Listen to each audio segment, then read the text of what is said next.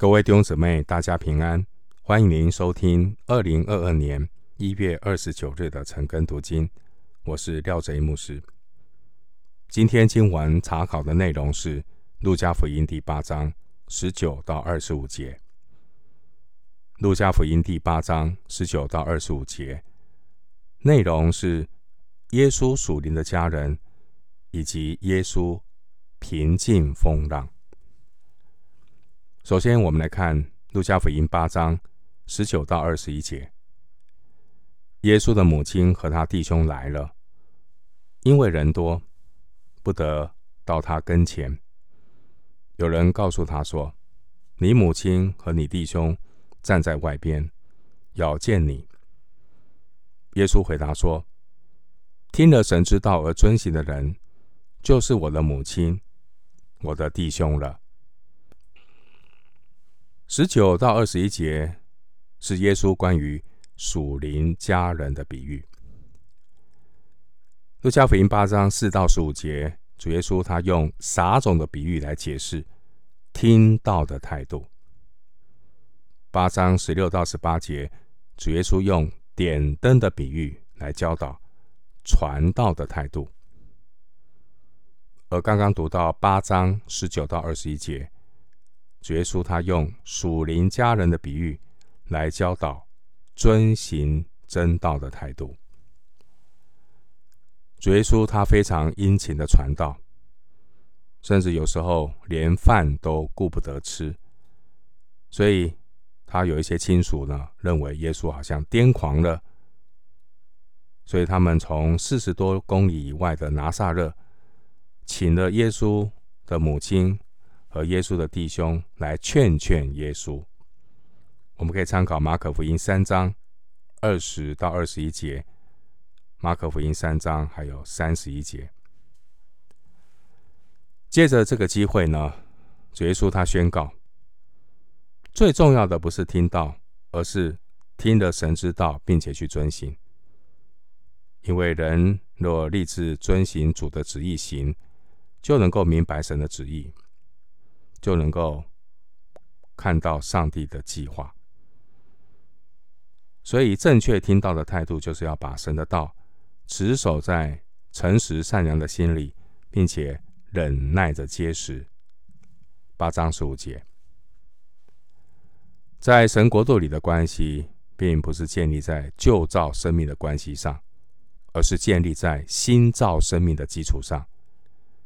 因此，凡是听了神之道而遵行的人，无论是犹太人是外邦人，他们都必做至高者的儿子，成为主耶稣的家人。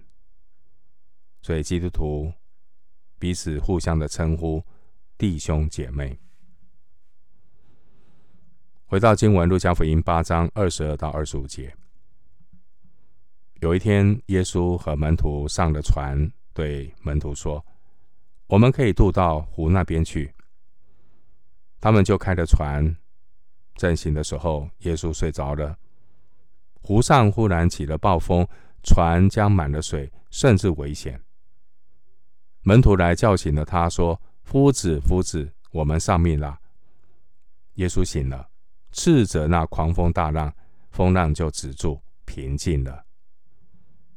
耶稣对他们说：“你们的信心在哪里呢？”他们又惧怕又稀奇，彼此说：“这到底是谁？他吩咐风和水，连风和水也听从他了。”二十二节到五十六节，整段经文的主题是耶稣他显明神国的权柄，包括耶稣对自然界的权柄（二十二到二十五节），包括耶稣对灵界的权柄。二十六到三十九节，也包括耶稣对生命的权柄。四十到五十六节，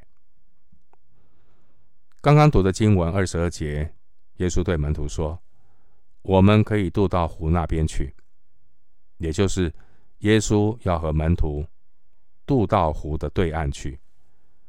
湖的对岸是指渡到加利利东岸的底加波利。参考二十六节，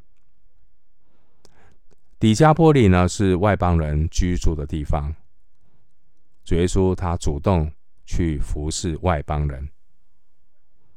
渡过加利利海需要的时间大约一两个小时。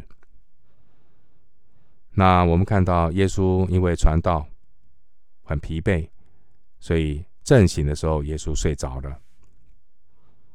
经文二十七节，耶稣他不辞劳苦的渡到湖那边去。耶稣只是为了要拯救一个被鬼附着的人。感谢神，这世上即使只有一个罪人，耶稣也会赐下他的独生子。关于加利利海，加利利海呢，位于海平面以下两百多米的约旦河谷，空气温暖湿润，东面有约旦高原，比湖面高出九百公尺。约旦高原空气干冷，因此这种温差巨大的温度、湿度、高度的差异呢，会使周围山上的强风忽然下降到湖面，毫无预警的出现风暴。而加利利海最深也只有四十三米，浅湖很容易被风吹起大浪，因此当湖上忽然起了暴风，二十三节呢，对渔船来讲是非常的危险。主耶稣他很疲惫，在船上睡着了，连风暴都无法叫醒他，而门徒小心惧怕，将耶稣唤醒。二十四节，门徒们喊着说：“夫子，夫子，我们丧命了。”却忘了耶稣曾经说：“我们可以渡到湖那边去。”经文二十四节，主耶稣斥责那狂风大浪，风浪就止住，平静了，表明主耶稣对大大自然呢有完全的权柄。过去两千多年来呢，有许多的信徒，也有许多的教会，也常常以为船快要沉了，但最终呢，发现并非如此。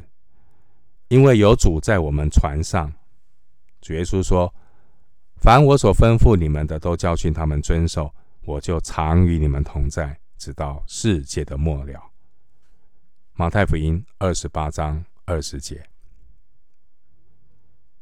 主耶稣他先施恩拯救，然后才责备门徒。耶稣他平静风浪，然后才对门徒说：“你们的信心在哪里呢？”弟兄姐妹，我们有主耶稣在我们自己人生的船上，他也必能够平静我们生命中的风浪。而每次平静风浪以后，主也会光照我们，提醒我们：你们的信心。在哪里呢？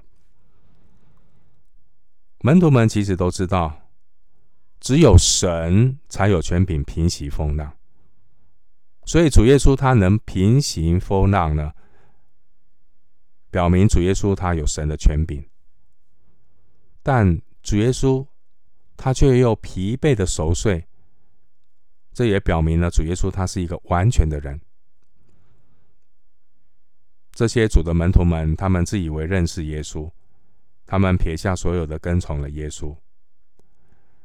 但现在呢，这些门徒们发现呢，主耶稣并非他们自己所想象的那样，所以呢，二十五节他们惧怕又稀奇的彼此说：“这到底是谁？”主耶稣明明已经精疲力尽，可是他却一句话就可以平息风浪。主耶稣明明可以有能力平息风浪，可是他自己却疲惫到风浪也无法将他唤醒。门徒们很困惑：主耶稣怎么可以同时这么疲惫，好像很软弱，但同时又这么有能力？当门徒们真正认识耶稣是谁的时候，他们与主耶稣联合，他们还会惊奇的发现主的能力。可以在人的软弱上显